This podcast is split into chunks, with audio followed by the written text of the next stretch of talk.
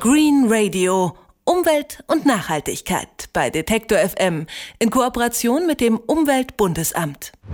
Es ist wieder mal soweit. Langsam stellt sich nämlich die Frage nach dem passenden Weihnachtsbaum.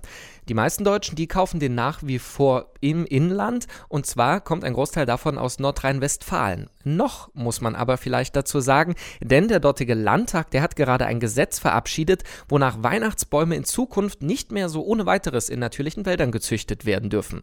Grund ist dafür der Waldschutz. Die rot-grüne Landesregierung hat wohl Angst, dass man bald den Wald vor lauter Weihnachtsbäumen nicht mehr sieht. Das wirft aber Fragen auf. Wieso gefährden Weihnachtsbäume eigentlich den Wald und wie werden die dann überhaupt gezüchtet? Was kann man also tun, wenn der eigene Baum möglichst nachhaltig sein soll? Darüber spreche ich jetzt mit Ralf Strausberger. Er ist Waldreferent Referent vom Bund Naturschutz in Bayern. Und ich sage schönen guten Tag, Herr Strausberger. Ja, guten Tag. Ja, jetzt habe ich ja gerade schon gesagt, Sie kommen aus Bayern. Mit Nordrhein-Westfalen haben Sie also so, nicht so ganz viel zu tun. Aber gibt es denn bei Ihnen in Bayern auch Probleme, sage ich mal in Anführungsstrichen, mit den Weihnachtsbäumen? Ja, das Problem in Nordrhein-Westfalen ist, ist, uns natürlich äh, bekannt. Das ist ein bundesweiter Präzedenzfall ähm, gewesen, dass man wirklich großflächig den Anbau von Weihnachtsbäumen in Wäldern zugelassen hat. Ähm, das gibt es in den anderen Bundesländern so nicht und dafür gibt es auch gute Gründe. Aber auch sonst ist die Erzeugung von Weihnachtsbäumen durchaus äh, mit äh, Problemen für die Umwelt, Belastungen für die Umwelt verbunden und wir empfehlen deshalb äh, den Kauf von äh, natürlich gewachsenen Bäumen direkt aus dem Wald zum Beispiel oder von Öko-Christbäumen. Jetzt müssen Sie mir das äh, nochmal erklären. Was ist denn das Problem mit einem Weihnachtsbaum? Also irgendwie ist doch Baum gleich Baum, oder? Ja, ja, das ist, naja, es gibt viele Baumarten, die, die man in den Wäldern anpflanzen kann. Und ähm, äh, da gibt es natürlich verschiedene Aspekte bei den Christbaumkulturen. In vielen Bundesländern ist es so, äh, dass Christbaumkulturen gar kein Wald sind. Ähm, in NRW hat man das äh, geändert, ähm, weil äh, auch äh, das geht auch auf einen Sturm zurück, der damals große Kahlflächen erzeugt hat. Jetzt ist es aber so, dass Christbäume ja in der Regel keine heimischen Baumarten sind. Also das sind Baumarten, die kommen aus Nordamerika, wie die Stechfichte oder die Kaukasustanne, die Nordmantanne. Also das ist schon mal schwierig für die, für die äh, Tiere, die ja in den Wäldern leben. Und das andere ist, die Produktionsbedingungen von Christbaumkulturen unterscheiden sich natürlich äh, fundamental von denen in Wäldern. Ähm, die äh, Holzproduktion ähm, erfolgt ja bei uns ähm, naturnah.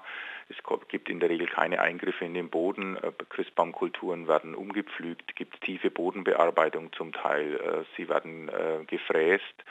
Es finden auch verbreitet regelmäßig Einsätze von Bioziden, Pestiziden statt, was es im Wald so regelmäßig, also jährlich ja nicht gibt. Und von daher ist es natürlich eine große Belastung für Mensch und Umwelt, wenn die Flächen so ausgeweitet werden. Und wir sehen das natürlich vom BUND sehr kritisch, wenn dafür auch noch Waldflächen geopfert werden. Jetzt haben Sie äh, vorhin schon angesprochen, die Alternativen, also Bio-Weihnachtsbäume oder heimische Weihnachtsbäume. Woran erkenne ich die denn beim Kauf? Ja, es ist relativ einfach. Man, man kann äh, sich in der Umgebung einfach mal umhören und ähm, äh, gucken, ob, ob denn sowas angeboten wird. Das wird in der Regel dann von Waldbesitzern, von Förstern, von staatlichen oder kommunalen Forstbetrieben angeboten oder auch von äh, BUND-Gruppen. Also wir haben hier im äh, Großraum Nürnberg und München auch in Franken äh, gibt es einige Gruppen, die so Aktionen anbieten. Das hat dann durchaus Eventcharakter. Das heißt, es findet dann oftmals jetzt am, am, nächsten Wochenende oder am Wochenende darauf statt, also immer so Wochenende kurz vor Weihnachten. Und dann trifft man sich an einem bestimmten Punkt und geht dann hinaus in den Wald und kann sich dann seinen Baum selber raussuchen und oft auch selber schlagen. Zum Teil gibt es dann noch Informationen vom Förster oder das Programm wird noch abgerundet durch äh, Glühwein oder Kinderpunsch und dann ist es eine schöne Sache für die ganze Familie. Macht es eigentlich einen Unterschied, welche Baumsorte ich wähle? Also heimische sollen es sein, aber ist dann wichtig, ob Nordmann, Tanne oder Fichte? Ja, Nordmantanne ist ja nicht heimisch, das ist mal schon das Erste. Also heimisch ist die Weißtanne, wir haben eine heimische äh, Tannenart.